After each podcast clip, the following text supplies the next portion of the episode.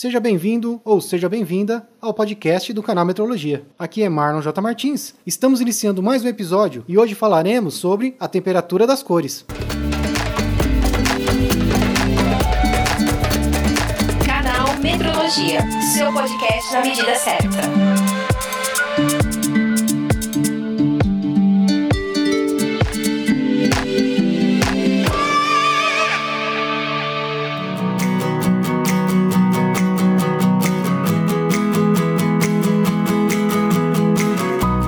Estava ouvindo uma entrevista sobre decoração.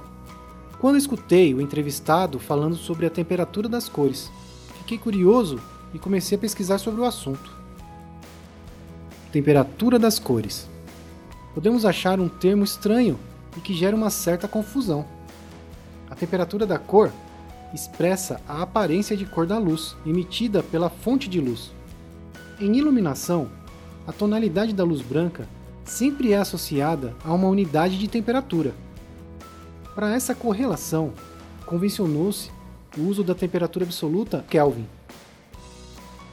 Essa definição é baseada na relação entre a temperatura de um material hipotético e padronizado, conhecido como o corpo negro radiador, e a distribuição de energia da luz emitida à medida que a temperatura do corpo negro é elevada a partir do zero absoluto.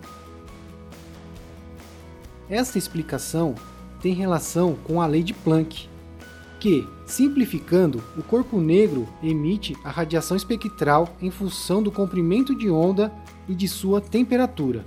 Lembrando que o comprimento de onda está relacionado à frequência. Podemos usar como exemplo o aquecimento de uma peça de ferro. Esta peça comporta-se segundo a lei de Planck e vai adquirindo diferentes colorações na medida que sua temperatura aumenta. Na temperatura ambiente, o ferro tem cor escura, como normalmente vemos. Porém, sua cor se torna vermelha a 800 Kelvin, amarelada em 3000 Kelvin e branca azulada em 5000 Kelvin. Desta forma, a cor será cada vez mais clara à medida que a temperatura aumenta, até atingir o ponto de fusão. Em nossa percepção, achamos quente a cor mais amarelada, relacionada ao calor do Sol, e fria, mais azulada, relacionada ao frio do gelo. Cientificamente, quanto mais quente a temperatura da cor em Kelvin, mais azulada será essa cor, e quanto mais fria, mais amarelada. Essa relação serve de referência para a escolha de lâmpadas e luminárias para um determinado ambiente. A escolha da temperatura de cor mais adequada a cada ambiente é uma escolha pessoal. Desta forma, cada um tem sua preferência.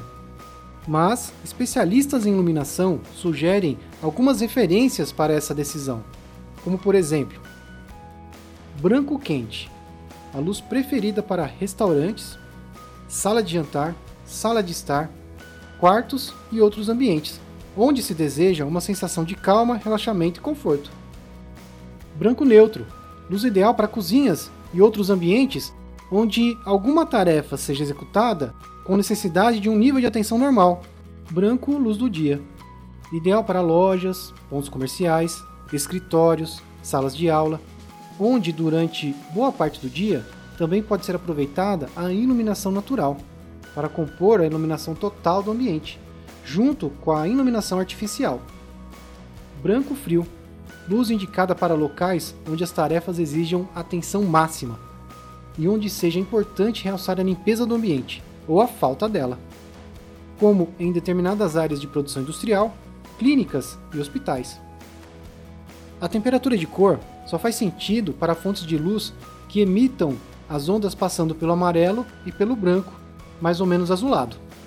Não faz sentido falar de temperatura da cor para tonalidades de outras cores, como o verde, por exemplo pois esse termo refere-se à luz ambiente que usamos em nosso dia a dia. A cor branca, na faixa de temperatura de cor denominada luz do dia, é a que mais se aproxima da luz do Sol, que ilumina naturalmente os ambientes que frequentamos, sejam internos ou externos, depois de filtradas e afetadas pela atmosfera da Terra. Este foi mais um episódio do podcast Canal Metrologia. Para mais conteúdo de metrologia, acesse canalmetrologia.com.br. Além do podcast, postamos artigos e vídeos. Fale com a gente através do e-mail contato@canalmetrologia.com.br e pelas redes sociais. É só procurar por Canal Metrologia. Gostaria de agradecer aos apoiadores do canal Metrologia. Se você curte o canal Metrologia, considere se tornar um apoiador. Temos recompensas exclusivas para os apoiadores, como nosso grupo secreto do WhatsApp. Se quiser mais informações de como apoiar e quais as recompensas, vou deixar o link nas notas desse episódio. Existem outras formas de contribuir com o canal. Inscreva-se em nosso canal no YouTube ou deixe sua avaliação para esse podcast no iTunes. Toda forma de contribuição, seja ela paga ou não, é muito bem-vinda.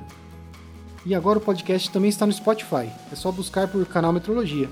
Obrigado pela companhia e até o próximo episódio.